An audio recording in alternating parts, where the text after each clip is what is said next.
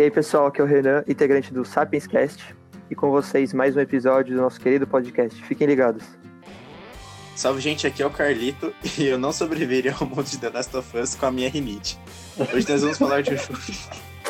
Tá acontecendo, Deixa cara? eu terminar. Carlito começou a rir. É por causa da minha rinite, mano. Posso falar? E hoje a gente vai falar de um jogo que eu amo de paixão, que é o The Last of Us, e toda a biologia dos fungos. Esse Mano, não vai. Tem que fazer de novo. Vai. Então, um, dois, três e. E aí, pessoal, aqui é o Renan, integrante do Sapiens Cast, e aqui fica um episódio pra vocês do nosso podcast. Fiquem ligados. Filho da puta, mano.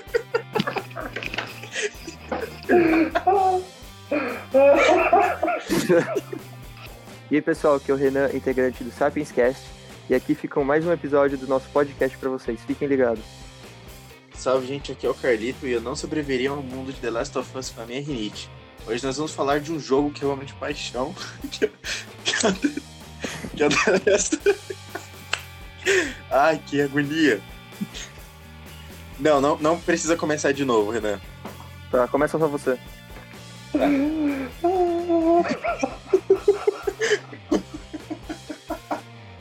E aí, pessoal, aqui é o Renan, integrante do Sapiens Cast, e aqui fica mais um episódio pra vocês do nosso querido podcast. Fiquem ligados.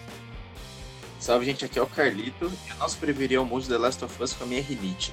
E hoje nós vamos falar de um jogo que eu amo de paixão, que é o The Last of Us, e toda a biologia dos fungos, esses seres que permeiam a nossa vida e muitas vezes passam despercebidos.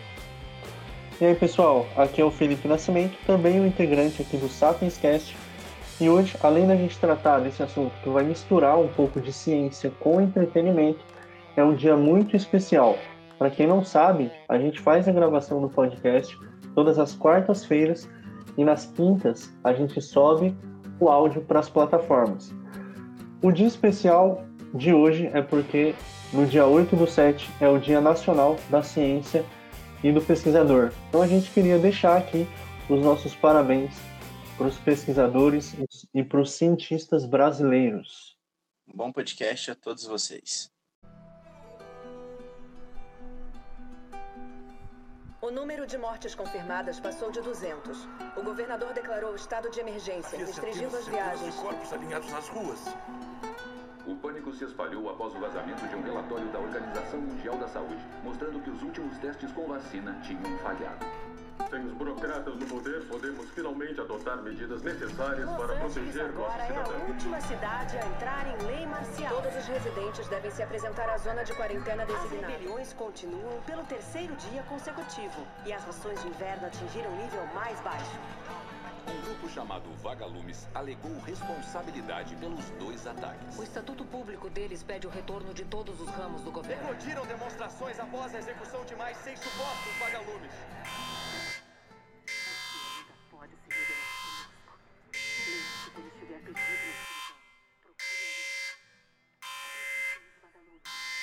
Bom, gente, The Last of Us é um jogo de sobrevivência desenvolvido pela Naughty Dog e lançado o primeiro jogo em 2013.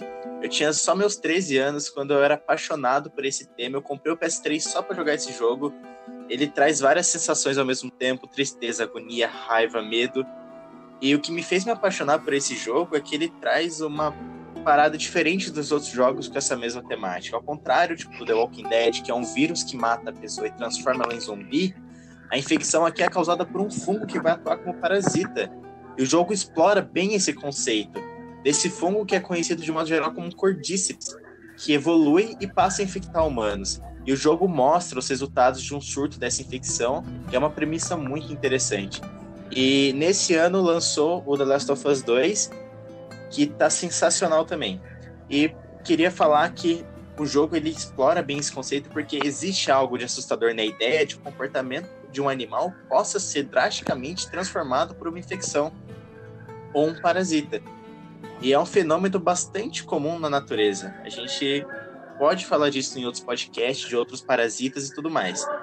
E o jogo desenvolve bem a ideia, mas tem um porém. O Cordyceps na vida real ele acaba atacando apenas artrópodes. Mas primeiro, voltando tudo para a gente explicar direitinho, a gente precisa explicar como esses organismos são classificados e a sua biologia. Bom, primeiramente, para a gente entender como que funciona os organismos em geral, é, a biologia, a gente costuma, os estudiosos da área, os biólogos, enfim, a gente, a gente divide os organismos em grupos, que é, são as classificações biológicas. Isso serve basicamente para auxiliar na distinção e no reconhecimento de, de determinado indivíduo, por conta da imensa gama de indivíduos, de organismos vivos que temos no planeta, né? Esses grupos são divididos em domínio, reino, filo, classe, ordem, família, gênero e espécie. E com os fungos, eles fazem parte do domínio Eucária e do reino dos fundes. E dentro do reino dos fundes, eles são divididos em sete filos, que são eu vou ter que ler agora para vocês, porque senão eu vou ficar até amanhã tentando falar. São Rapidinho, chi... tem uma dúvida. O que, que é o, o que, que é o domínio eucário? O que, que é um ser eucarionte? Basicamente, um ser eucarionte é o ser que possui é, um envoltório no seu núcleo, né? Nos seus núcleos celulares, é, fazendo que, com que o DNA dele fique compacto e não fique disposto no citoplasma, ao contrário de como é que é com as bactérias, né? O DNA fica todo solto lá no citoplasma isso é uma característica que difere os organismos. Bacana. Muito bom, muito bom. Então, então basicamente os filos são esses, ó. Chitridiomicota, neocalama, neocalimi... Puta que... é, mano, é difícil. Pra você é, que tá ouvindo aí, ó. Biologia co... é cheio desses nomes difíceis. A gente vai tentar simplificar ao máximo para vocês. Meu Deus do céu, é um trava-língua, pessoal. Bom, vou continuar. Neocalimastigomicota, blastocladiomicota, microsporidia, glomeromicota, ascomicota e basidiomicota. Pessoal, e o último seria o aranha, arranha-rata, aranha, arranha, aranha.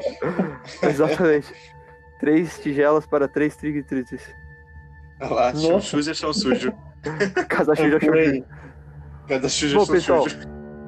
É, os últimos dois que eu citei aqui, ascomicota e basidiomicota, é, eles são representam 98% das espécies de fungo do planeta. Então é a imensa maioria.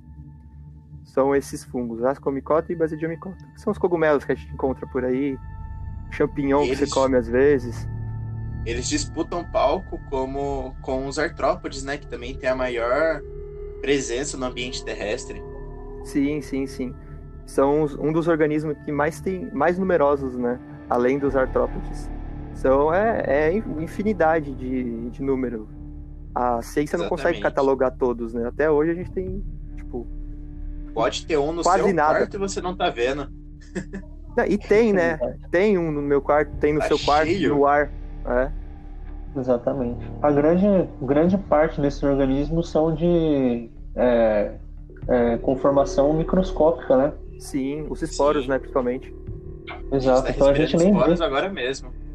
E, gente, esse negócio dos esporos é muito bacana, porque no jogo ele explora bastante isso. Tipo, por exemplo, quando o personagem lugar subterrâneo, ele tem que não respirar os esporos. E a menina que tá com eles, que é a Ellie, ela é imune a esses esporos. Aí, pra, não vou contar spoiler do jogo, mas vocês têm que jogar. Mas tem essa parte dos esporos que as pessoas não podem respirar porque eles contaminam. Só que aqui a gente respira esporos o tempo todo. Sim, e aliás, só uma coisa aqui para falar, é, o Felipe vai comentar um pouco mais para frente, mas existem fungos que causam doenças graves na gente, né, em nós humanos.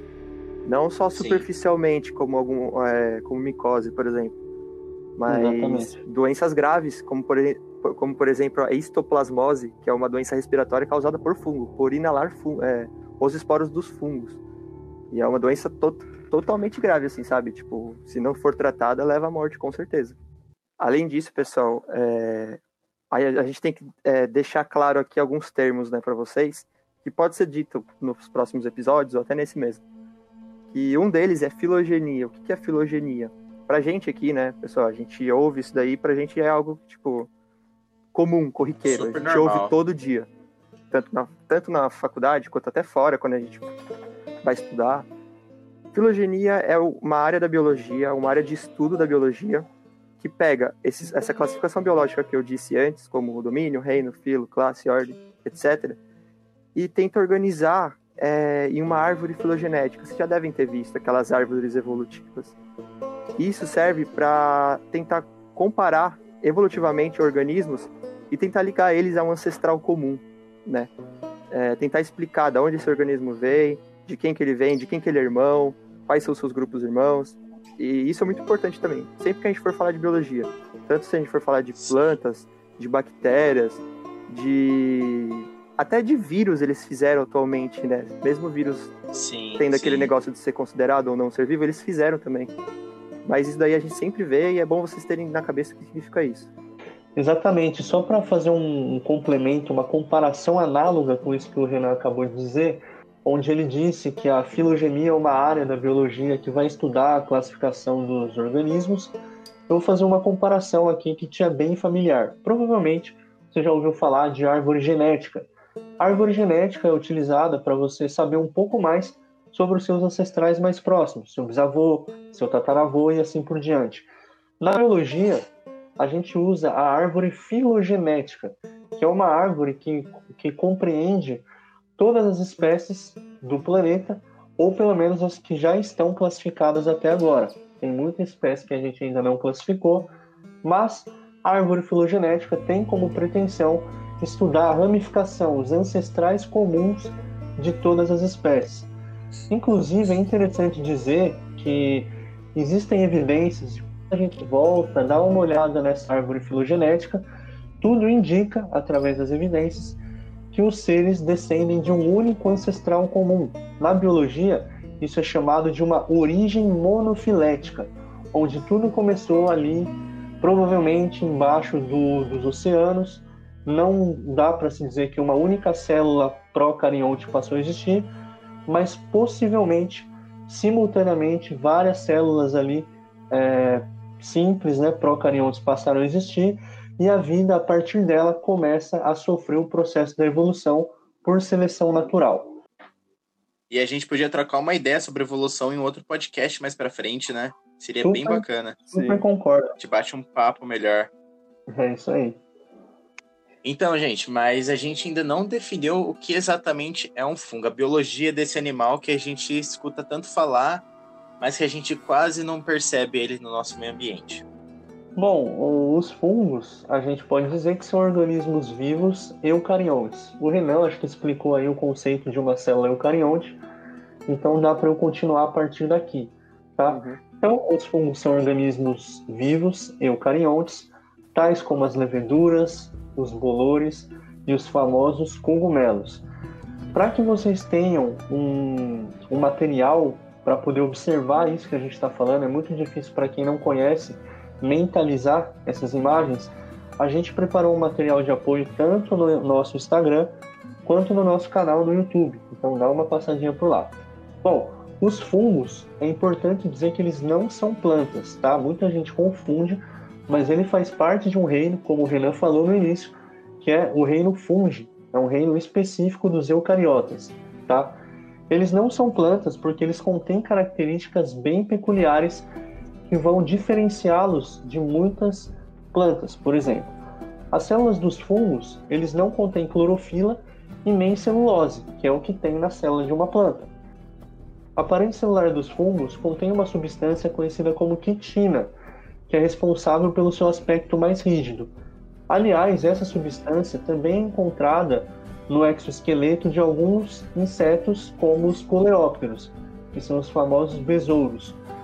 Bom, existem fungos que são unicelulares, como as leveduras, que são utilizadas no processo de fermentação, e os fungos pluricelulares, como os cogumelos, tá? É bom deixar explicado aqui é, o conceito de unicelular e pluricelular. Embora dê para a gente ter uma ideia do que significa, tem muita gente que pode não conhecer. Tá? Então, um organismo celular é aquele que é constituído por uma única célula.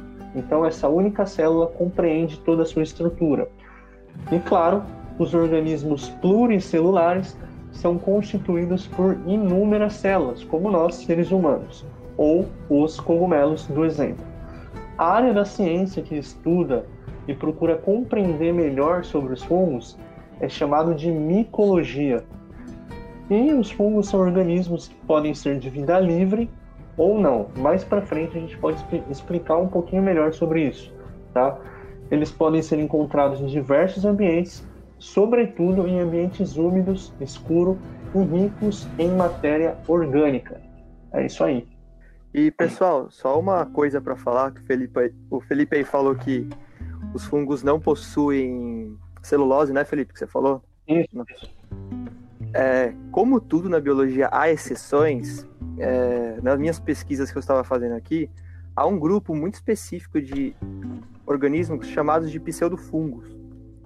E dentro desses, desse grupo, é, tem um ser vivo que ele tem todas as características de um fungo, é, produz esporos, é, é, fixo no substrato, tem hifas, tem micélio, que a gente vai falar mais para frente, e além disso ele tem a celulose nas suas paredes, é, nas suas células, né?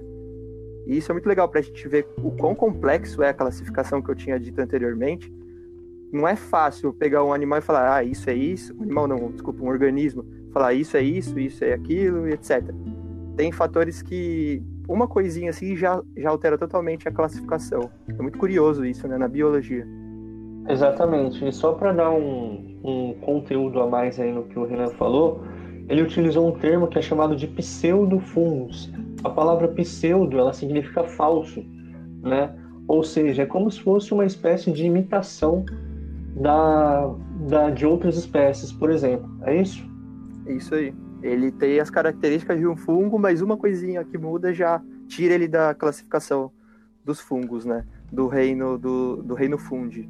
Por exemplo, Exato. esse esse organismo que eu, que eu comentei, atualmente, atualmente, pode ser que da manhã mude, ele é classificado como um protozoário. Entendeu? Então é muito, muito, muito específico, muito difícil a classificação, sabe? A, a, filogenia, a filogenia, a taxonomia. E no outro papo a gente podia falar um pouco sobre taxonomia também, né? Para o pessoal Sim. ver como é difícil na biologia, como é complexo a gente é, classificar os animais. E agora a filogenia a gente está usando bastante. Antes era por morfologia, né? O pessoal não sabia mais ou menos, usava a morfologia dos animais. Uhum. Hoje são estudos moleculares excelentes que traçam toda a árvore evolutiva do animal, se é monofilética, se é polifilética. Sim. E assim Exatamente. por diante. Quando os caras introduziram o estudo da genética, né, a evolução da biologia foi muito maior. Porque como o Carlito falou, os organismos eles eram classificados é, basicamente pela sua estrutura morfológica. Então é algo bem visual, bem macro, né? bem macroscópico. Quando a gente incluiu nesse estudo o universo microscópico, que é uma análise genética, a gente pôde obter melhores resultados mais condizentes com a realidade. Ah, inclusive, a gente estava falando aí um pouco da biologia dos fungos. Eu acho que eu vou aproveitar aí o embalo para falar um pouco sobre os fungos pluricelulares, né? Da estrutura deles, mas como eu disse, a gente tem um material de apoio lá no YouTube, então dá uma olhada lá no nosso material para você entender o que, que é isso que eu vou falar agora, tá? Os fungos pluricelulares, eles geralmente apresentam aquilo que a gente chama de hifas, que são basicamente filamentos que vão se entrelaçar e formar uma rede denominada de micélio. Tá?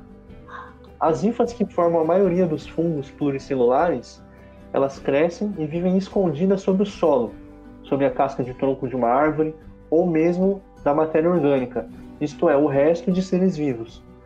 No cogumelo de chapéu, o micélio apresenta em seu chapéu muitas hifas férteis, que são produtoras de esporos, que é o que o Renan falou aí no começo, e o Carlito também, né? Que isso tem no jogo, inclusive no The Last of Us. Uhum. E o, os personagens não podem respirar esses esporos, tá? Mas aqui eu tô falando do cogumelo de chapéu e não do Cordyceps, que é o, o fungo que inspirou o jogo aí, tá? Então eles são produtores de esporos, que são unidades relacionadas com a reprodução desses fungos. E o Cordyceps a gente vai falar mais pra frente, e, sobre a reprodução, o que, que a gente sabe? O que, que a gente consegue trazer para o pessoal sobre a, um pouco mais sobre a reprodução dos fungos? Como que funciona? Bom, existe uma grande diversidade de ciclos vitais nos fungos, né? Mas em linhas gerais, a maioria apresenta ciclo reprodutivo assexuado por mitose. Depois a gente pode explicar um pouquinho mais sobre o que é mitose. E os sexuados, né, que é pela plasmogamia, cariogamia e meiose são termos bem específicos, assim, pessoal, da biologia, mas é, eu espero que vocês possam entender.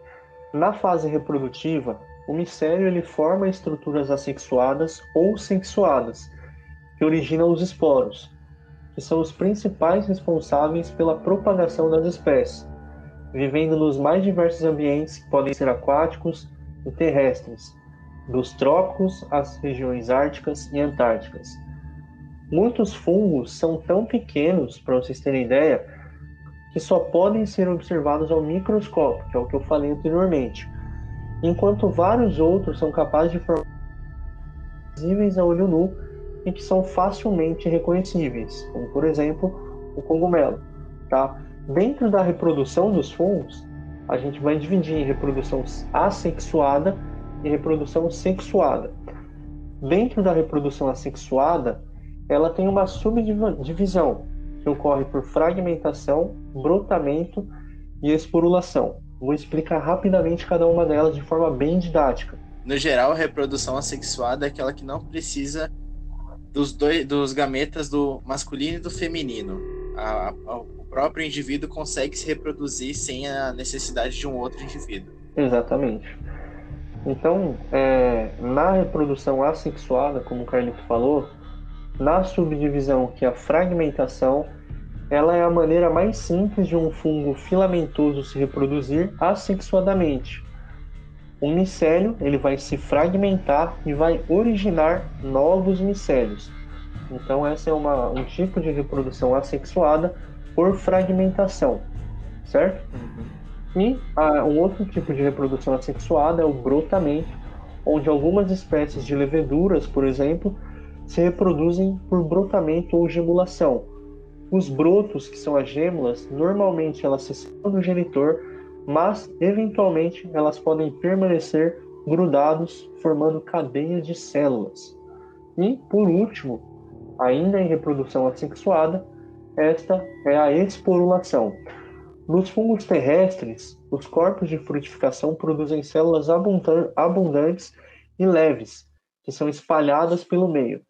Cada célula dessa um esporo conhecido como conidiósporo, ao cair em um material apropriado, ele é capaz de gerar bolor. É, essas são os tipos de reprodução assexuada e na reprodução sexuada aí dos fungos. Nos fungos terrestres, por exemplo, existe um ciclo de reprodução no qual há uma produção de esporos. Desenvolvendo-se esses esporos, eles geram hifas que posteriormente se fundem e geram novas hifas dentro dos quais ocorrerão novos processos para a produção de mais esporos. Essa alternância, que à primeira vista pode ter parecido complicada de ouvir, de alguns processos biológicos específicos e a fusão dessas hifas vai caracterizar o processo como sexuado. Então, basicamente, é isso que a gente pode falar sobre a parte de reprodução dos fungos. E o legal também, pessoal, desse lance da reprodução dos fungos é que, como é por esporos, cara, os fungos eles conseguem alcançar ambientes tipo muito longe do seu, de onde, de onde o indivíduo estava, sabe? Eles dominam, Sim. por isso que eles dominam quase todo o ambiente terrestre.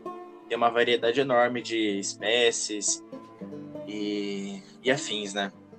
Sim, além, além de que os fungos, a gente vai, vai falar um pouco aqui mais para frente, eles utilizam de mecanismos para tentar prolongar a distância desses esporos, né? Porque. Sim, é sensacional isso. É, cara. muito Os louco, parece coisa melhores. de outro mundo. Tem fungo, por exemplo, que a gente vai comentar mais pra frente. Não vou dar spoiler, vai. Mas tem um fungo que ele exala um cheiro de coisa podre. Que isso faz com que atraia moscas. A mosca fica ali em, em volta do fungo, é, entra em contato com o fungo. E nessa é liberado esporos na, na mosca e a mosca vai embora, levando os esporos lá para longe. E esses esporos eventualmente vai cair no substrato e vai dar origem aos, a outros fungos. E é incrível o mecanismo desses, desses organismos de se reproduzirem. Exatamente, sem contar um. Eu acho que eu posso dizer que é um outro mecanismo que é chamado de micorrizas. Sim, é? Que a gente vai comentar um pouco mais pra frente, as micorrizas. É. Ah, então eu não vou dar, não vou, não vou é, falar sobre segura isso. Segura a emoção.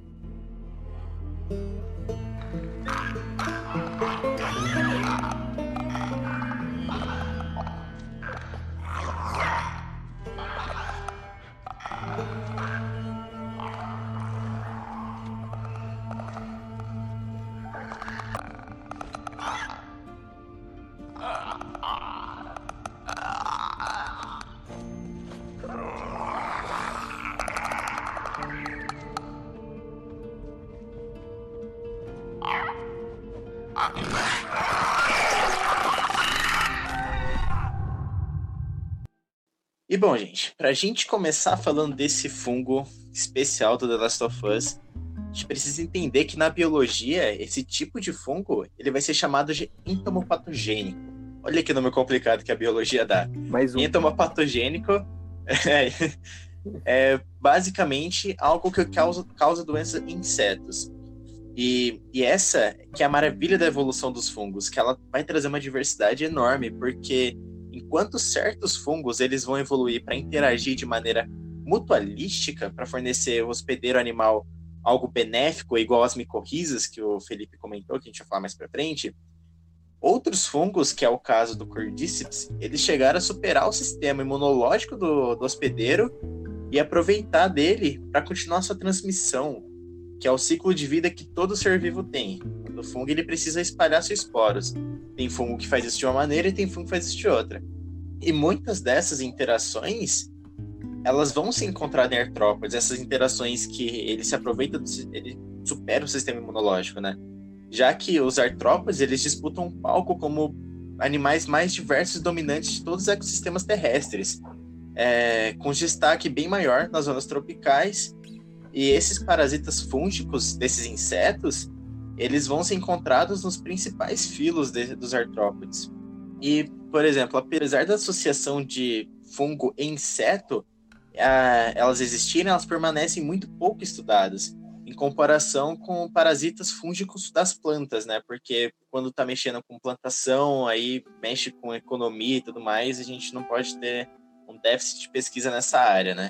Uhum. E esse desequilíbrio da quantidade de pesquisa é realmente lamentável, gente, porque, olha, foi difícil eu achar conteúdo sobre, hein? Na hora que eu estava dando uma pesquisada, uma revisada legal. E... É, exatamente. Não, é muito complicado. E, por exemplo. É aquilo agora, que a gente falou no, no primeiro episódio, né? O acesso é muito limitado, Mas, difícil mesmo. E também o financiamento da pesquisa, né? Pô, o Brasil ele financia bastante a pesquisa de cordíceps para biocontrole na agricultura, né, de modo geral. Voltando para o cordíceps do jogo, as infecções por cordíceps, elas são altamente violentas, gente, matando o hospedeiro durante seu desenvolvimento e ele vai utilizar os seus recursos para produzir as estruturas que vão projetar dos corpos dos insetos, que vão crescer e vão dispersar seus esporos, que vão infectar outros hospedeiros e assim por diante, e continuando assim o ciclo de, repro... o ciclo de vida do fungo, né?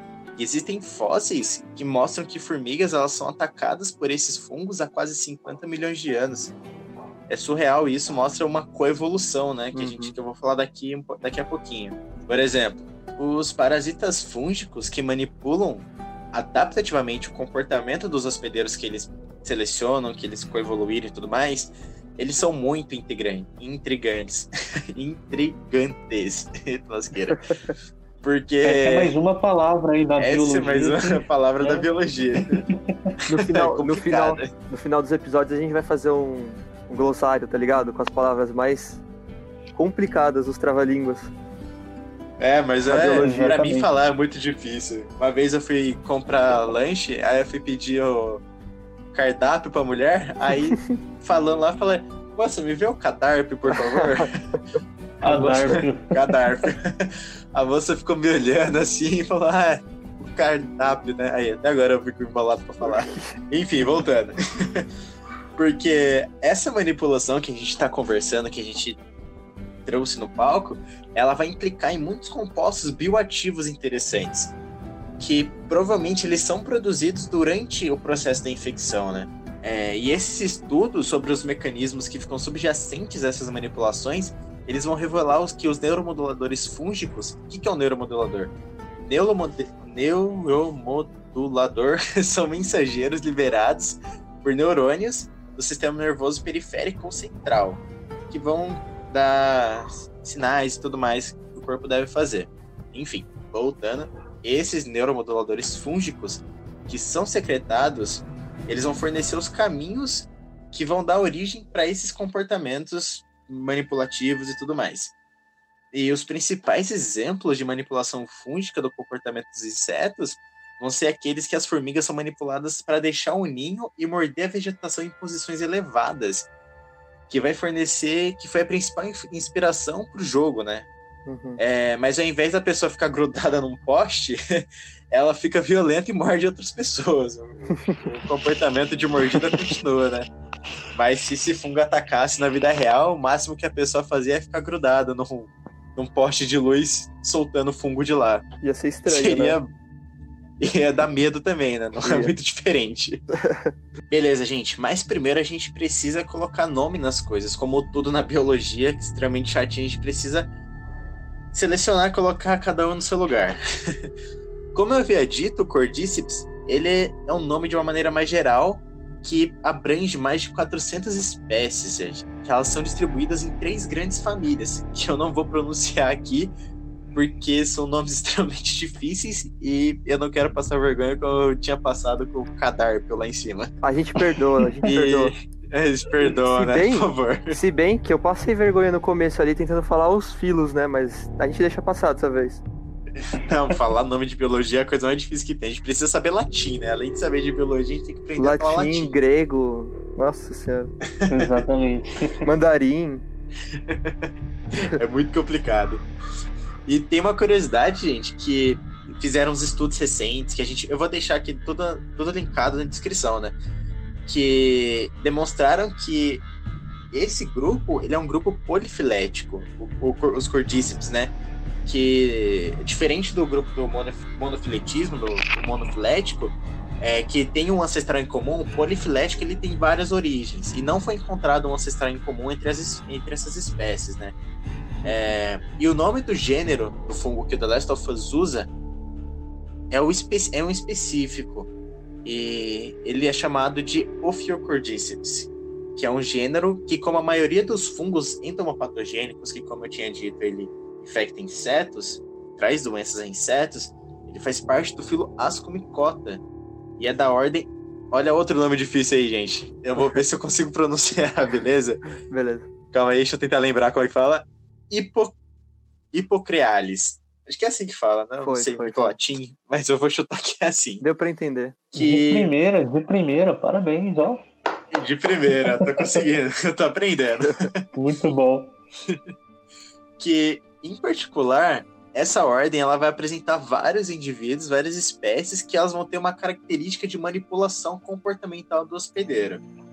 Em alguma, em alguma desses, em algum desses indivíduos, né? E cada espécie de formiga é aparentemente infectada, olha só que legal, por sua Uhum. própria espécie de Ophiocordyceps. Que vai criar assim. Gente, isso é, isso é um bagulho tão da hora, não sei se vocês têm noção, porque tem todo um lance de coevolução envolvido. É, Coevolução é quando duas espécies evoluem de maneiras é, paralelas, né, Fê? Não lembro se Isso, de forma paralelas. paralela, mas simultaneamente, ao mesmo tempo. ao mesmo tempo. Isso. É, que vai criar um alto nível dessa biodiversidade entre fungos que manipulam as formigas. Gente, é uma diversidade tão grande, vocês não têm ideia do quanto eu consegui achar na minha pesquisa. É, que eu vou falar daqui mais pra frente, calma aí. e a descrição da grande maioria dessas espécies, pessoal, ela ainda está em andamento de tão amplo e vasto que é esse grupo. É, enquanto, enquanto isso, é, para dar nome a esses, essas espécies, que são nomes muito complexos, como toda biologia de novo, são atribuídos, esses fungos do gênero Ophiocordyceps, os nomes com base no seu corpo de frutificação e a morfologia do ascóporo. Fê, você sabe explicar o que é ascóporo pro pessoal? Não. Tá, beleza, eu explico. Ascóporo é a estrutura de. Ascóporo é a estrutura de reprodução dos fungos da classe Ascomicota. Que eles são formados no interior de uma estrutura denominada asco. Que a gente, vai deixar um- uma palhinha ali no, no Instagram para vocês imaginarem como é que é, para vocês terem uma visualização melhor. É... Desse ascóporo nas espécies que, que elas vão infectar, né? Por exemplo, o Ophiocordyceps unilateralis, ele forma um caule no corpo da, de frutificação, que é o ascoma, que eu tinha falado, que ele fica preso de um lado só, que daí vem o epípeto unilateral. Então a gente aí já tem é, o, o hospedeiro, ele ajuda a nomear o, o, o, o fungo, né, o parasita. Sim. Já o Ophiocordyceps australis, ele é encontrado em formigas ponerinas. As formigas ponerinas, a Sentina, se ela estiver ouvindo isso, ela vai adorar. me corrija se eu estiver certo. A área Sentina. dela, né? é, então, me corrija se eu estiver errado. É, as formigas ponerinas, elas são uma subfamília de formigas que elas vão habitar ali nas zonas tropicais, lá ali pela Amazônia. Eu acho que é isso, pelo que eu tinha pesquisado. É, eles vão infectar essas formigas, onde o corpo de frutificação na, na ponta do caule ele vai produzir cadeias de esporas mais curtos que são liberados de maneira fragmentada. Eles vão dividindo os nomes por aí. Outro exemplo do quão grande e variados são esses fungos é o fungo. Olha, esse nome é muito difícil. Esse eu vou ter que ler, gente, desculpa. é o Ophiocordyceps camponote rufipeds. Eu acho que é assim. Ah, esse aí é o nome que, Que- eu dar pro meu filho, inclusive. Certeza. Esse fungo, calma aí que eu vou explicar a origem desse nome. Esse fungo, ele vai tá aqui na nossa, ele vai permear a nossa querida Mata Atlântica, que tá aqui do nosso, tão pertinho da gente, né? Que ele vai induzir, induzir seus hospedeiros a morder as folhas. E quem são seus hospedeiros? Seus hospedeiros são a formiga Sarasará, de pernas ruivas, que o seu nome científico é Camponotus rufipes, que aí o nome do hospedeiro de novo, ajudando no nome do fungo, do parasita. É, enfim, é, o fungo vai induzir é, eles a, elas a morderem essas folhas. Enquanto isso, o Ophiocordyceps australis, que ataca as formigas ponerinas daquela mesma região, eles não vão induzir o comportamento de morder. Então, por exemplo, para espécies do Ophiocordyceps australis do Brasil, a gente não pode dizer com exatidão que existe uma, uma, manipula uma manipulação acontecendo, porque a mordida, a gente não. A mordida tá ausente, sabe? A gente não consegue identificar a mordida. Enquanto as outras espécies induzem comportamentos manipulados evidentes, que a gente consegue ver através da mordida. Então, é só uma curiosidade que, como o Carlito falou, ele falou, se não me engano, umas, uns três nomes científicos, né, Carlito, aí quando você estava explicando. Sim. Para você ver como a classificação biológica que eu tinha comentado há um tempo atrás, eles sempre tentam é, dar nome aos indivíduos com uma característica única daquele, daquele indivíduo, né? Como, por exemplo, o que o Carlito comentou do, do uni- unilateralis, que é a característica dele. Você pode repetir aí pra gente, Carlito? Qual é a característica dele? É, o, a hastezinha cresce de um lado só do corpo. Ah, então, exatamente. Então, Aí, unilateral. a maioria, a maioria não, uma grande parte né, dos organismos que são classificados e têm nomes assim é, que remetem à característica única daquele animal, ou até nome da onde ele foi descoberto, por exemplo. E é isso. Isso é interessante, cara. É. Então o nome é unilateralis, né? É o nome Sim. que vocês usaram. Isso. Esse é o termo. Bacana, né? O nome, a forma que ele soa, você já vai ter a noção de que é um, tem algo relacionado com uni- unilateralidade. Olha o nome da biologia aí. É, um, exemplo aqui bem concreto do que eu tô falando é a nossa espécie, o Homo sapiens sapiens, né? Sapiens. Exato. O que que é o sapiens? Sabe é que sabe. sapiens sapiens, que sabe que sabe. Então é tipo, Que sabe que sabe. Tem Sabe- gente que só Exato. sabe, né? tem, é, tem um gente- Homo isso- sapiens ainda. Isso só mostra pra gente que a gente tem que mudar o nome do podcast. Teria que ser é, Sapiens Sapiens Cast. Exatamente. Mas é isso enrolado de criativo. Voltando, pessoal. Então, eu antes de gravar esse podcast, eu tive que fazer várias pesquisas, né, pra, pra gente trazer o máximo de informação que a gente conseguir. Eu achei uns estudos bem legais, mostrando que essas características parasitárias desses bichos, como a invasão do hospedeiro e, e a superação do, do sistema imunológico dele, eles vão depender de estratégias moleculares que vão compartilhar muitos pontos em comuns entre espécies de parasitas de plantas e de animais. Assim, vai ser a gente possível observar algo semelhante é, investigar possíveis estratégias que os parasitas fúngicos usam para manipular o comportamento dos seus hospedeiros animais. Especialmente, é muito legal que se todos os hospedeiros comparados residirem na mesma família, se pertencerem à mesma família, é, por exemplo, Formicide, que são as formigas, e e todos os parasitas do mesmo gênero, por exemplo, o é, como foi feito um estudo, gente, que a gente vai deixar linkado aqui na, no YouTube, no lugar que vocês preferirem, nas referências em geral, que ele, olha só que bacana, galera, ele coletou espécies de três continentes diferentes, da África, da qual que era outra? América do Norte e América do Sul. E eles induziram diferentes comportamentos de mordida na, nas, nessas espécies, nessas espécies hospedeiras, nas formigas. E para ter uma ideia dos mecanismos que esses parasitas empregaram, empregam, é, eles foram comparados todas as informações genéticas, né? Uhum. Que ele é um artigo bem complexo, que quem tiver curiosidade, não, não, a gente não tem tempo de falar sobre ele, embora eu queria. É um, é um artigo muito legal, vou deixar, a gente vai deixar ele aqui para vocês darem uma olhada, traduzirem, é muito bacana. O estudo, o estudo ele presumiu o seguinte, presumiu que os fungos dentro desse complexo todo, desse bololô todo de espécies, é, eles coevoluíram estreitamente com as espécies hospedeiras de formigas relacionadas taxonomicamente. Mais um nome difícil, taxonomicamente. Taxon. O que, que é? Alguém consegue me ajuda a explicar taxon? Que eu fiquei meio Taxon. perdido aqui nos nomes. Taxon é a, é a classificação biológica que eu tinha comentado. né? Isso. É muita informação, eu, fico, eu acabo perdido. Normal. Por você exemplo, tá falando aí, a- ô Carlito, Oi. rapidinho, é, você tá falando aí, mano, e a gente tá falando de fungo, e olha a complexidade que é, Sim. sabe? Tipo, Um o negócio pessoal tão acha... simples, né? Exatamente, o pessoal olha, tipo, um fungo lá na árvore e deve pensar, né? Pô, mas o que, que eu vou aprender sobre um fungo? Tanto animal complexo, uma baleia, né? Um- uma girafa, um leão. Sim. Pois é, isso é biologia, pessoal. Olha só a complexidade que é para tratar de qualquer organismo vivo que seja. Exatamente. Isso é muito bacana. E mais pra frente a gente traz uma- uns assuntos assim, né? De animais maiores que chamam mais atenção. Sim. Beleza. Aí tava falando lá das formigas relacionadas taxonomicamente. Por exemplo, que eu tinha. Lembra que eu tinha falado lá das formigas ponerinas?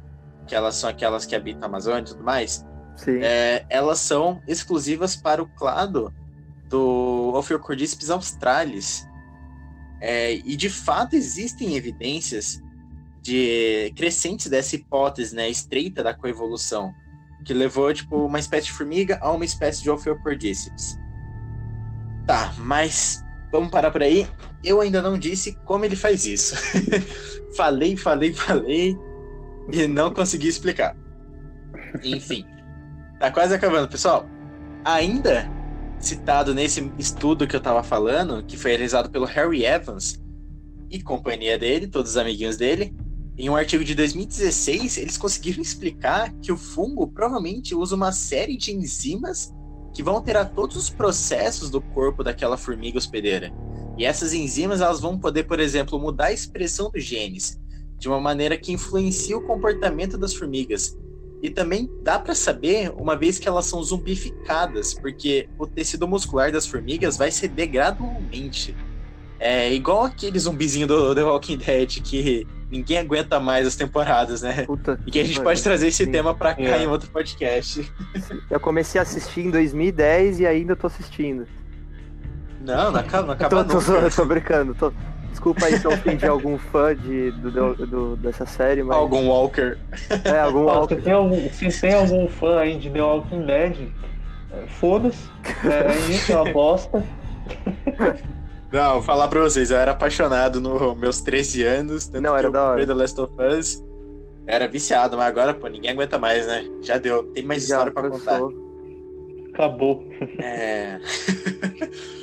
Enfim, e essa manipulação, ela acontece diretamente do sistema, ela pode acontecer diretamente do sistema nervoso da formiga e controlar os neurotransmissores, que são os mensageiros químicos, como a dopamina, que também pode modificar o comportamento desses animais, né?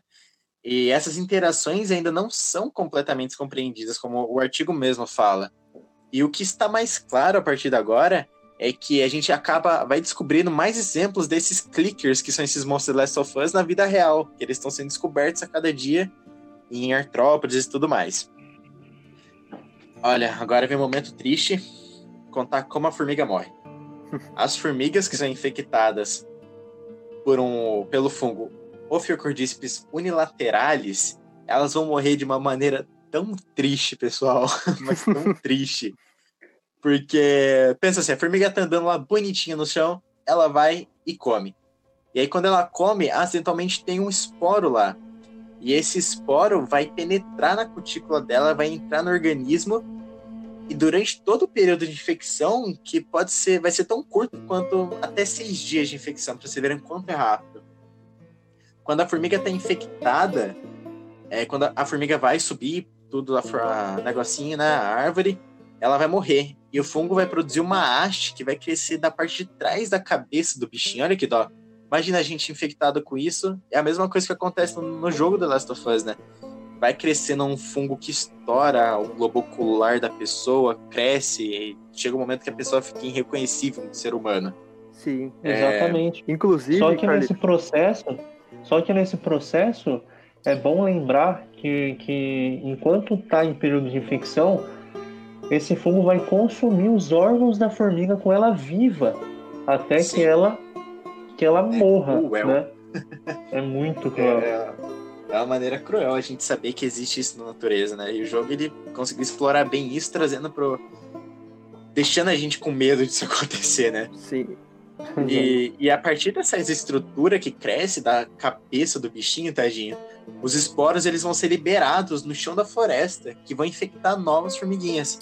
E os esporos eles são tão grandes, mas tão grandes, para serem dispersos pelos ventos, para o ventinho levar, que em vez disso eles caem diretamente no chão e vão produzir esporos secundários que vão infectar, infectar as formigas que vão passar por cima deles. As formigas não têm um minuto de paz na floresta. Tirando, tirando os bichos que querem devorar elas, né? Formigas que ela, as formigas infectadas elas podem morrer em vários locais, como por exemplo embaixo de folhas, em casca de árvore, ou presas a hastes de, de galhos, né? E a morte ela vai ser precedida pelo comportamento de morder, como eu havia falado. E esse comportamento de morder, ele é um fenótipo estendido. Que, que esse fenótipo estendido, gente, é um negócio que eu sou apaixonado, porque ele é um termo que foi proposto pelo Dawkins, Richard Dawkins. Quem não conhece ainda, por favor, leia alguma obra dele. Leia, por exemplo, Geneguista, que é excelente. Que ele expõe a teoria de que os organismos vivos são máquinas de sobrevivência construídas pelos genes para aumentar sua chance de replicação na natureza. Isso é sensacional. E o fungo ele consegue usar né? o fungo ele consegue usar bem isso, porque a mordida da formiga mantém ela presa mesmo após a morte, dando tempo do fungo produzir um adesivo que vai ligar ela permanentemente à planta. E uma característica muito notável das florestas tropicais é que podem ocorrer umas densidades muito altas de formiga morta, formigas mortas, né? que muitas vezes foram observados fenômenos de cemitérios de formigas, acabando com uma colônia inteira de formigas esse fungo, sabe?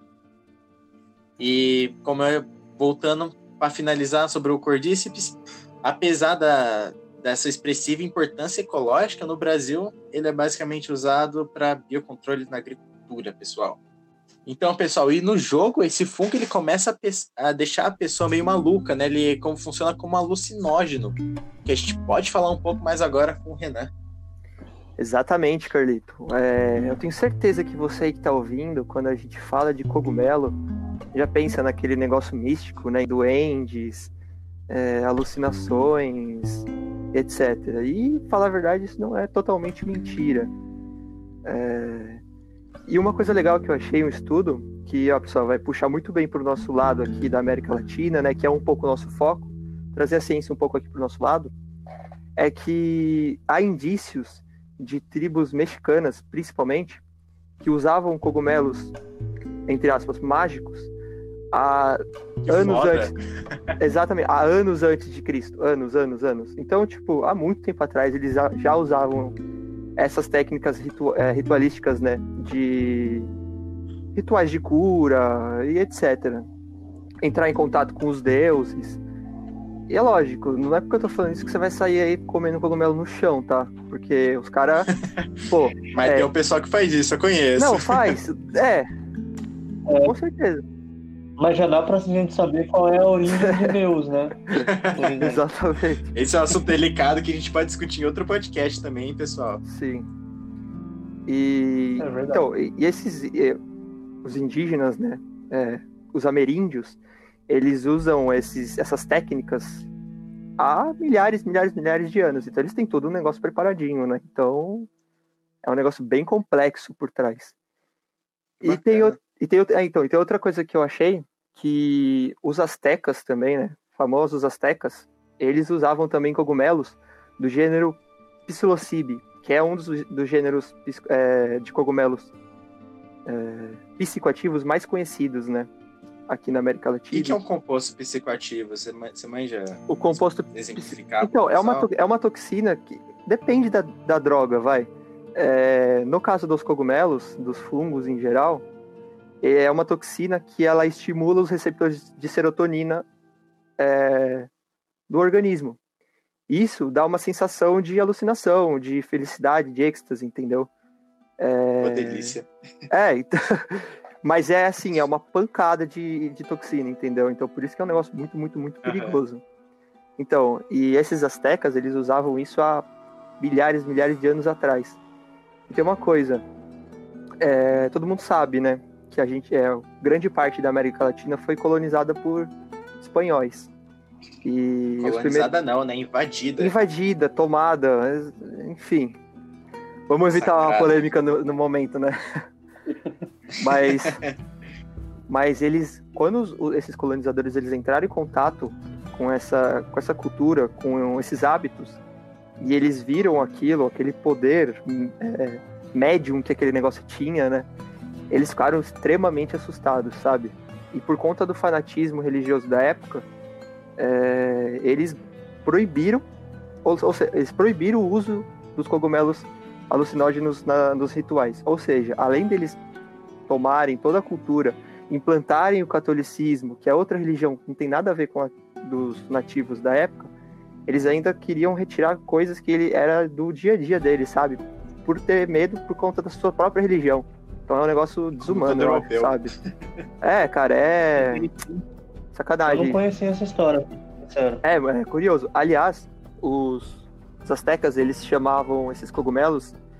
Tem um nome aqui, tá? Eu vou falar, mas não. Lógico que não é a mesma pronúncia. Que é Teonanacate, que significa carne de Deus. Saúde. É, esse pelo menos é um termo biológico, né? E esse, esse termo, Teonanacate, significa carne de Deus. Você vê o poder do, do, do negócio, né? Do, não é, não é Esse é um algo. bagulho surreal pra Não, eles. é surreal, surreal. É, E com isso foi passando os anos, foi perdendo a cultura e hoje a gente tá nessa, né? É, a maioria dos índios que viviam aqui na América Latina sumiram. Os que não sumiram têm a sua cultura bem, sabe, pouco conhecida. E é triste, né? Mas isso pode ser assunto para um outro podcast, para um outro episódio. E o uso. Seria legal. Sim, e o uso recreativo né, desses fungos alucinógenos começou a ser usado a partir da década de 80, com os movimentos hippies. Inclusive, pessoal, é, depois né, dessa passagem dos fungos como método recreativo, é, houve um grande número de intoxicação e até morte né, por- é, de overdose e etc., por conta de uso desses, desses cogumelos alucinógenos, cogumelos mágicos, né? Porque justamente porque eles não tinham, essas pessoas não têm o conhecimento que os indígenas possuíam, né? As técnicas, a quantidade certa. Isso é muito perigoso. Então, não é porque os indígenas usavam de uma forma religiosa, de uma forma cultural, que é algo de boa, entendeu? Até que é proibido, né? Atualmente aqui. Mas é, uma curiosidade, não sei se vocês sabem, no Brasil, principalmente no Brasil, tem um fungo, um cogumelo, não, não sei bem o gênero qual que é, mas provavelmente é o psilocybe, que é o mesmo usado pelos mexicanos, pelos astecas, que ele nasce na fezes de, dos gados, das vacas, e ele é altamente alucinógeno. E Não, muita ouvi gente, falar desse também. exata, então, e tem muita gente que usa isso, faz chá de cogumelo para recreativo, mas é extremamente perigoso. Vai ficar bem. Vai visitar a Alice. Não, é, o exatamente. Vai começar a ver um deus indígena aí na, na sua casa. É algo assim, é, Já sabe o que, que foi, né? Exato. É. Pra quem não sabe, é, é o. É esse que é utilizado pelo Bolsonaro.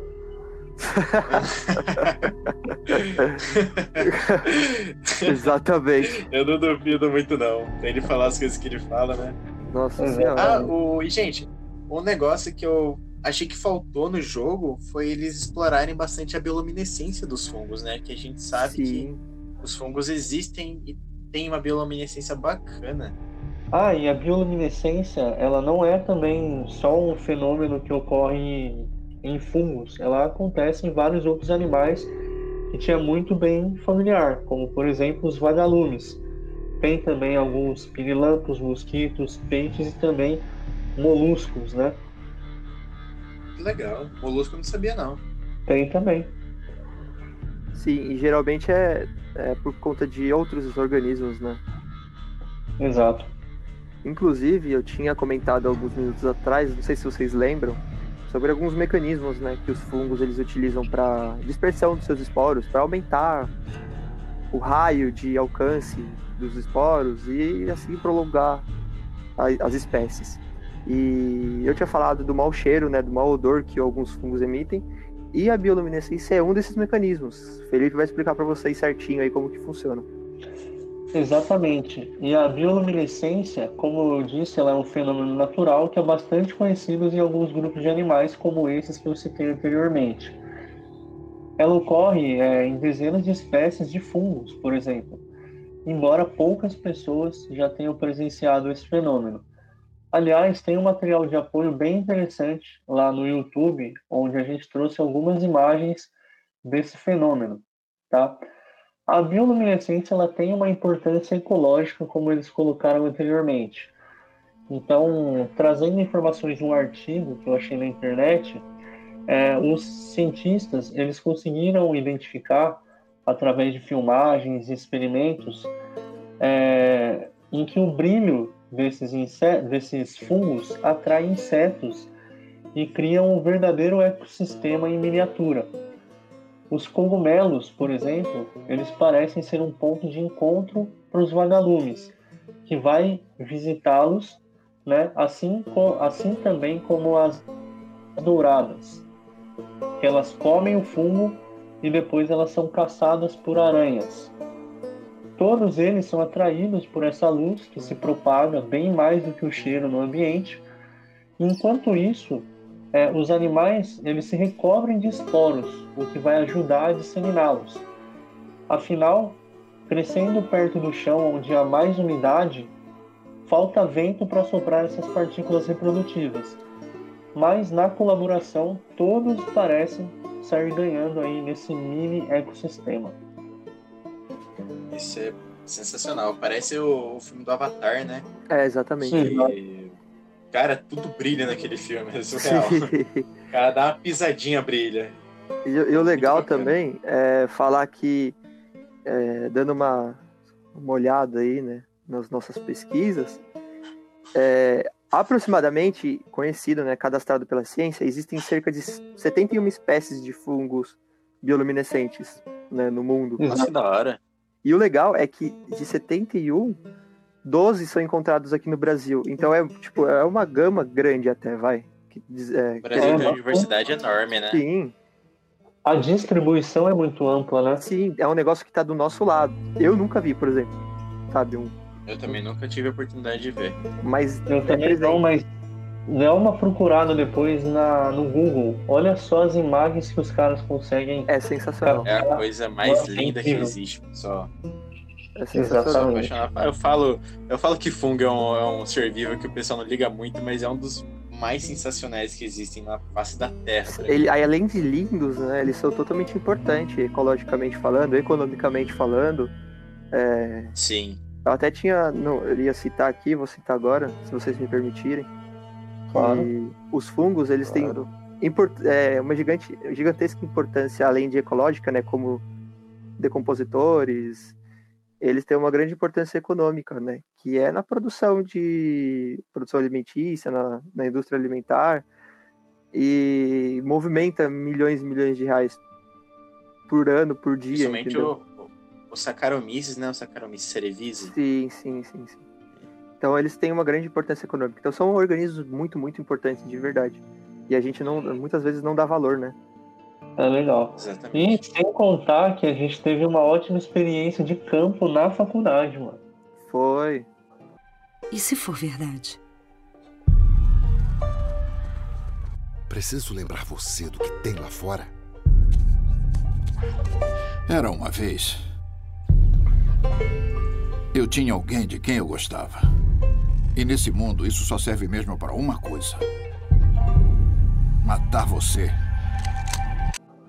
Bom, então a gente teve uma experiência de campo aí muito interessante com um professor que, cara, eu acho que todos os alunos da biologia aqui da Universidade de Mogi Ele das é Cruzes, maravilhoso.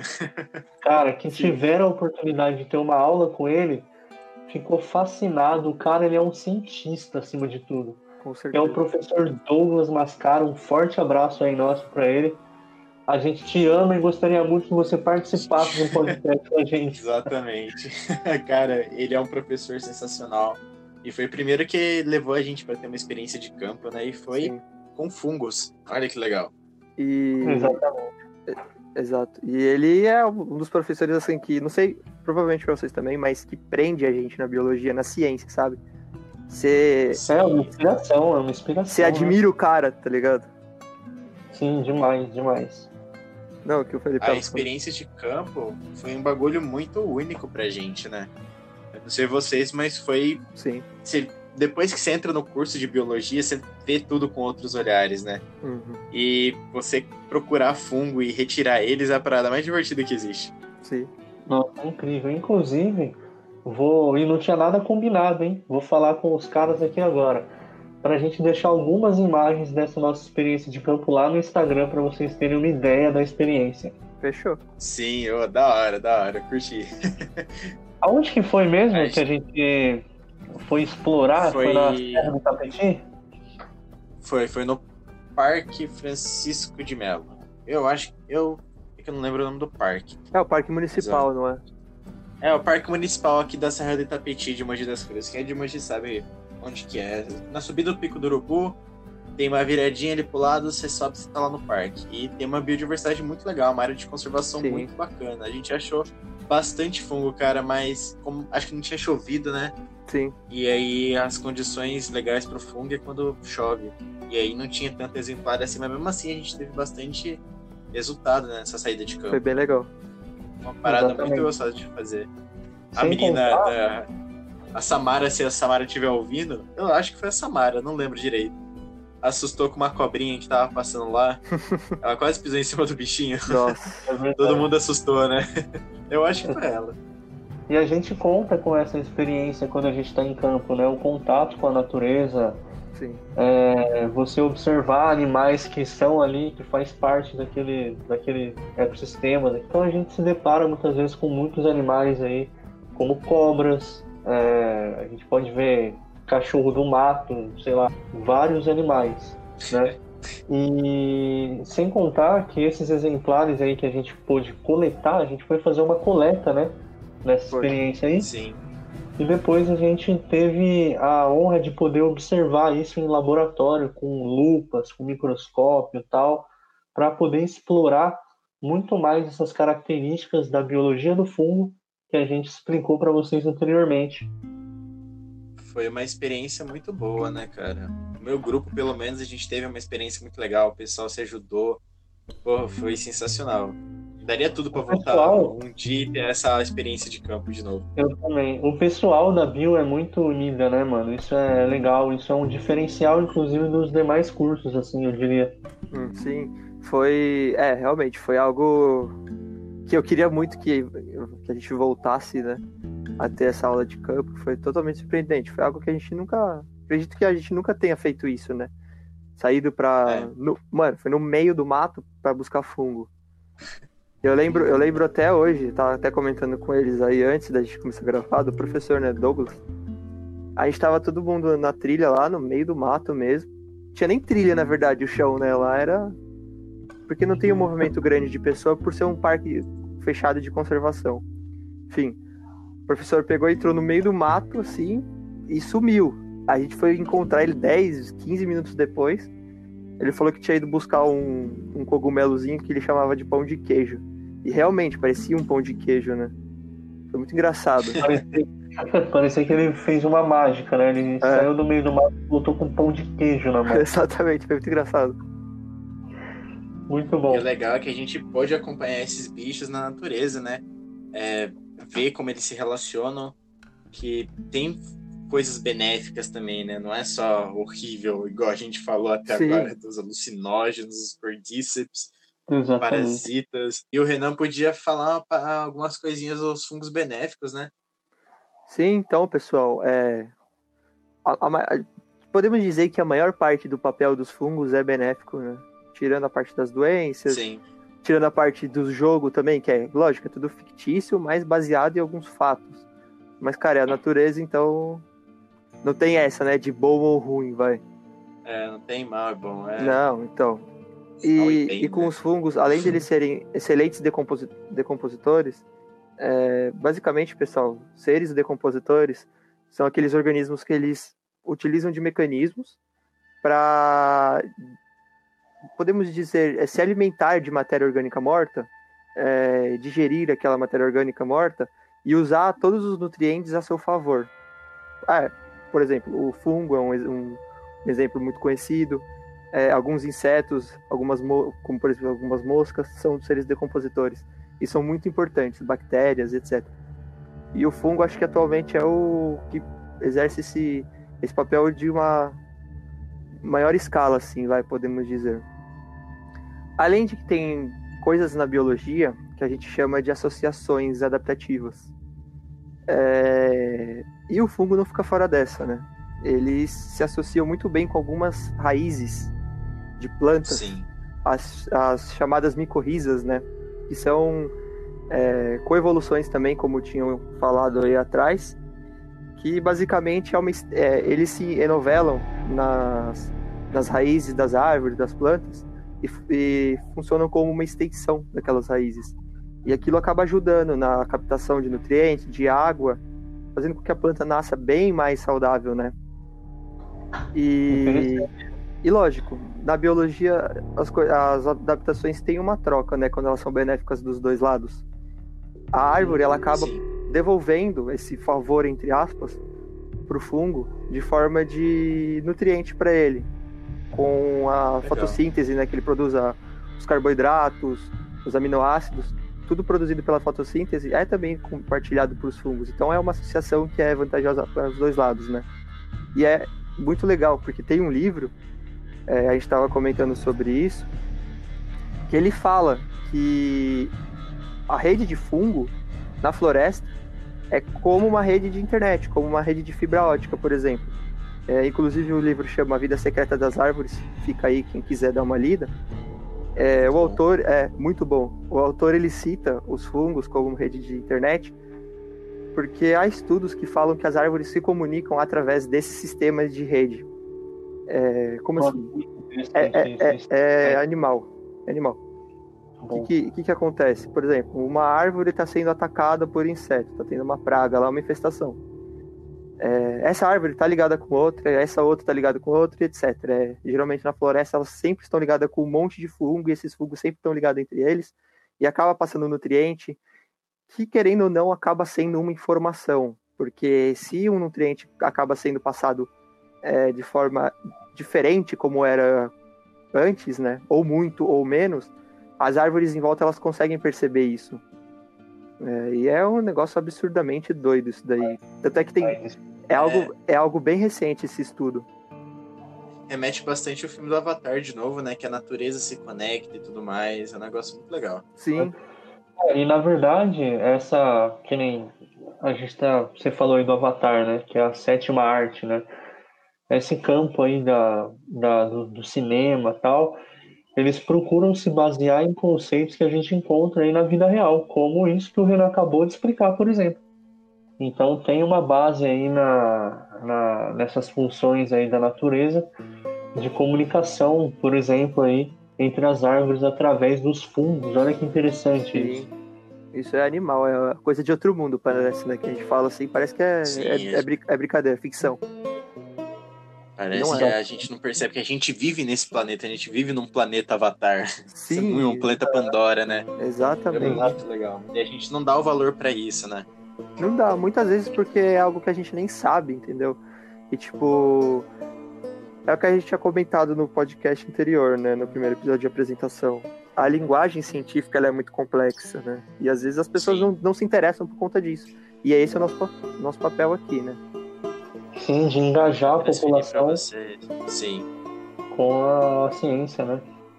E um assunto que eu acho muito importante da gente falar, já que a gente já tá engatilhado nesse negócio de fungo, de apocalipse, é falar do lamentável apocalipse dos anfíbios que eles estão sofrendo nos últimos Nossa, é anos. verdade. Cara, para explicar esse apocalipse dos anfíbios, a gente precisa fazer fazer a comparação com o jogo, né? Se no jogo foi um fungo que leva a humanidade a um declínio absoluto, na vida real acontece exatamente isso, só que tá acontecendo com os anfíbios do planeta inteiro e as razões, as razões pelas quais os anfíbios modernos estão sofrendo essas taxas, uma taxa de extinção é, que estão excedendo muito a de qualquer outra classe de vertebrado, né? E, e vem há bastante tempo, tá intrigando bastante biólogo, biólogo da conservação, que descobriram que é um fungo letal, que ele é responsável pela morte de milhares de sapos no mundo e se originou no leste da Ásia cerca de 100, 100 anos atrás, por aí. Esse é o fungo, vou ter que ler porque é um nome extremamente difícil de falar. Tranquilo.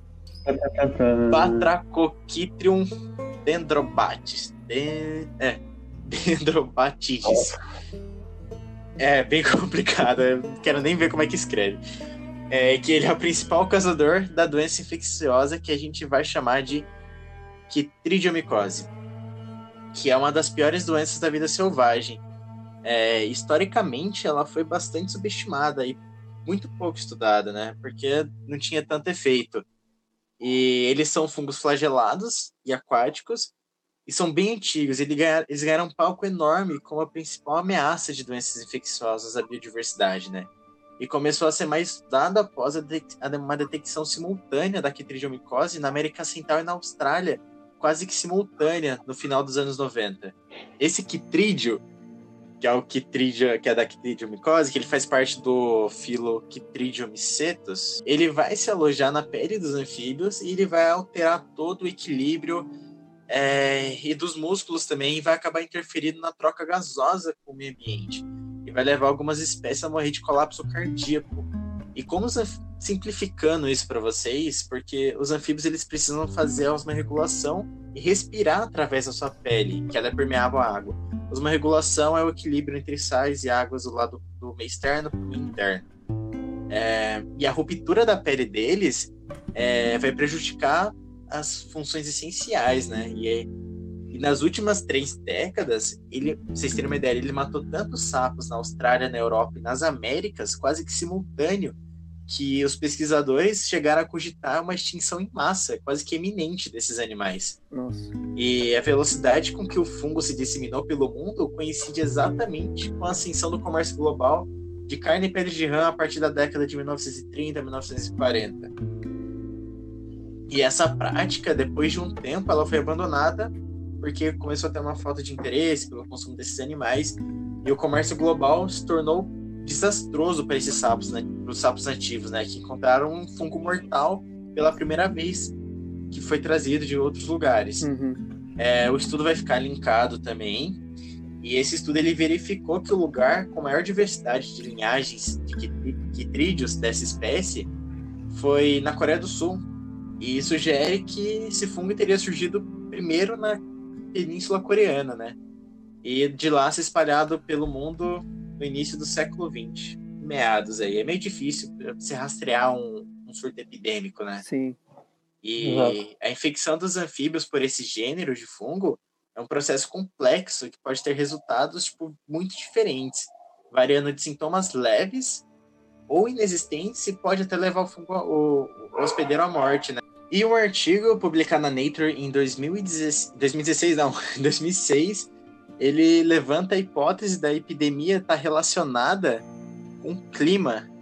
E, e essa hipótese prevê declínios dos anfíbios em anos muito quentes que vem pela frente do aquecimento global, que a gente vai falar disso num podcast especial para vocês, que é um assunto muito delicado e muito importante. Sim. Porque essas mudanças de temperatura é, que são frequentes, elas vão influenciar na dinâmica da doença. Porque Exatamente. à medida que a temperatura aumenta, as mudanças climáticas podem cruzar os limiares com, os, com esses patógenos, né? E podem desencadear vários e vários, vários surtos. É, e nos Eu queria fazer anos... um gancho. Eu queria fazer um gancho na sua fala, Carlito, que você comentou aí dessa previsão científica que foi publicada na Nature aí, em formato de artigo, não é isso? Isso. Lá em 2016, é isso? 2006. 2006. Então, é, isso, gente, só para vocês terem uma ideia, é uma característica do método científico. Né? Uma, uma teoria científica, por exemplo, ou artigos como esses, eles buscam prever fenômenos na natureza. Então a ciência ela faz esse tipo de previsão baseado em evidências. Então não é nada místico, né? É algo baseado em evidências e que mais à frente você vai poder observar essa previsão na natureza, como o Carlito bem falou. Pode continuar, Carlito.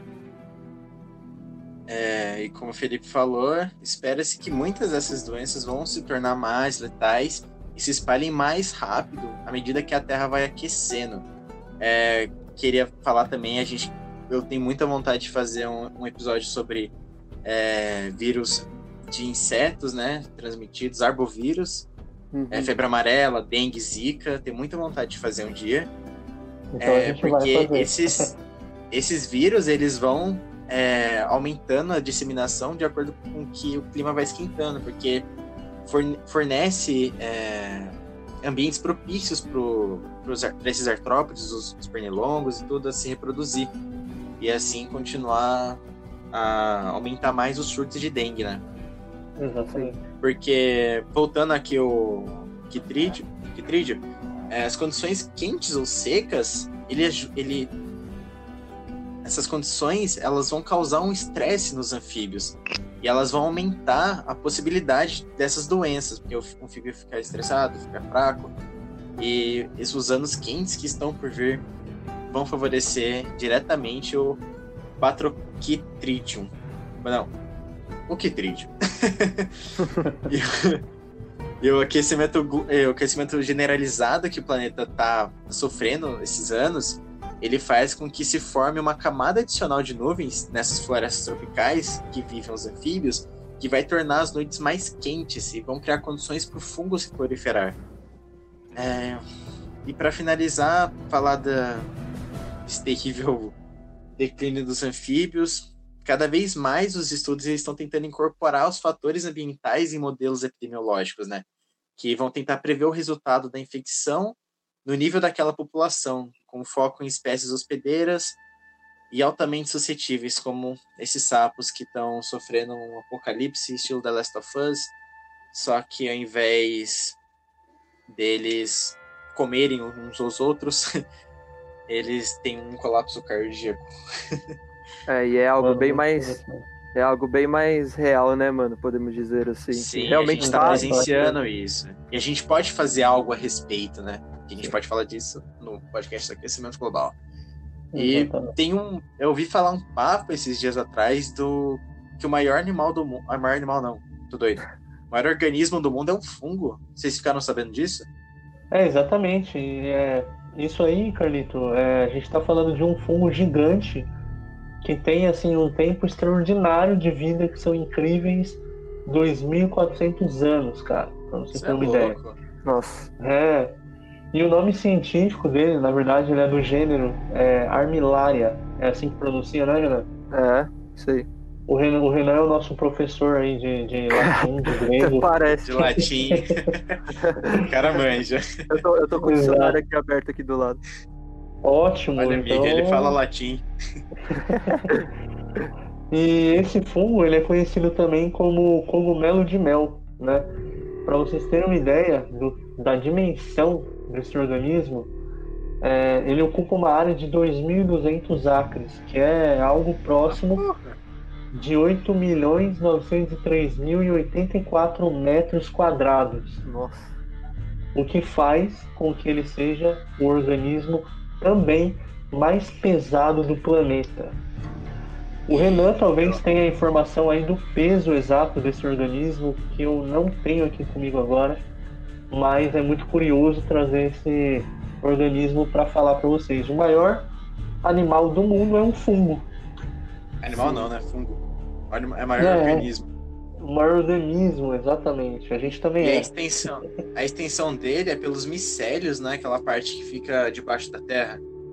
Exato, ele se estende por baixo do solo. Que às vezes a gente fala Então- maior organismo, a gente pensa num fungo de tamanho de um prédio. Mas não, É, gente, é, um exatamente. fungo que se estica pelos micélios subterrâneos. Inclusive, pessoal, é, o Felipe tava falando aí que é um organismo, um dos organismos, quer dizer, um dos não, né? O organismo mais pesado do mundo, ele pesa só 605 toneladas, só. Isso é louco, que é o fungo, né? Só, só Pra um é, fungo, pra vocês terem uma ideia, né? um fungo. Que o, o fungo, é, na verdade, ele, ele não é tão denso assim em questão de matéria, mas devido à extensão espacial dele, isso faz com que ele tenha 6 toneladas, né? Sim. E mais de 6 toneladas. Então, é algo incrível aí, uma informação que eu tenho certeza que muitos de vocês não sabiam. E sabe Eu o que é bizarro? uma vez que o organismo mais pesado é uma floresta, que é tipo o mesmo indivíduo. Que são É vários um bosque, né? É um bosque. Mas a gente É, traz isso em outro podcast. E- Você ia falar alguma coisa, Renan? Então, é, é, é bizarro você pensar nisso, né? Que esse fungo aí gigantesco, ele veio de um, uma partícula do tamanho de uma célula, né? Há dois mil e Exatamente. tantos anos atrás. Então é um negócio assustador. Essa é Exato. a magia da vida, né? Sim. Ah, isso pode evidenciar para gente aí é, o, como funciona o processo de evolução. Primeiro que ele não é rápido, né? Sim. Numa escala cósmica, se a gente for né, considerar aí a, a idade do universo, claro que 2.400 anos é muito pouco, Uhum. mas ele levou esse período todo para poder se propagar aí por baixo do solo e dar origem a um organismo tão imenso como esse, que é aí o maior é, cogumelo que existe, o cogumelo de mel. E lembrando, pessoal, que todas essas informações que a gente trouxe aqui para vocês é só uma fração do que realmente são os fungos, sabe? A gente tentou trazer um negócio bem básico para vocês, trazer umas curiosidades. E se vocês quiserem mais referências, a gente deixa para vocês descobrirem mais sobre os fungos, esses seres eles sensacionais que a gente tem no nosso planeta. E é isso, a gente fica por aqui. Ficamos. Sim, mas tem novidades aí na área, então fica ligado que a gente está preparando um conteúdo muito sensacional aí para vocês. E é isso, pessoal. O que a gente tenta fazer aqui nos nossos episódios é pegar assuntos científicos e tentar dar o, o básico do básico para vocês, mostrar um pouco, né? Porque se a gente for aqui ficar falando o episódio inteiro de fungo, a gente não acaba. né? A gente Só pra vai. vocês terem uma ideia, a gente gravou mais de duas horas. Exatamente, mais de duas horas. E o nosso intuito é esse: é passar uma partezinha pequena do que a gente sabe, do que a gente estudou, e induzir vocês a irem atrás e buscar o conhecimento, assim como dizia o famoso pensador ET Bilu. Exatamente. Então acreditem, a, a conversa ficou ampla, ficou extensa.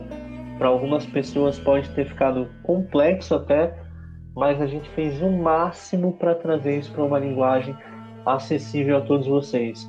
E acredito que esse é o nosso maior desafio daqui para frente. É. Então, não se esquece aí de interagir com a gente, deixar suas críticas construtivas, é, deixar o seu comentário, seguir a gente no Spotify, no SoundCloud. Qual plataforma mais a gente está disponível, Carlito? iTunes também a gente tá. No Deezer tá meio complicado. O pessoal veio falar pra mim, isso aqui é uma plataforma que tá dando uma canseira. É, e também no YouTube. E, inclusive lá vai ter na descrição do nosso material de apoio os artigos e as notícias que a gente utilizou para compor o contexto desse episódio. Beleza, gente? Então, a gente vai ficando Obrigado. por aqui. Foi Obrigado uma por ter honra. ouvido a gente até aqui, né? Exato, espero que vocês tenham gostado. Então, um forte abraço aí, fica ligado é, no. Semana que vem tem mais coisa. Quinta-feira, né, para ser mais exato. Quinta-feira tem outro papo de biólogo. Então é isso aí, Tchau, tchau, gente. Um abraço. Espero que vocês tenham gostado. Até a É isso, próxima. pessoal. Até a próxima. Um beijo.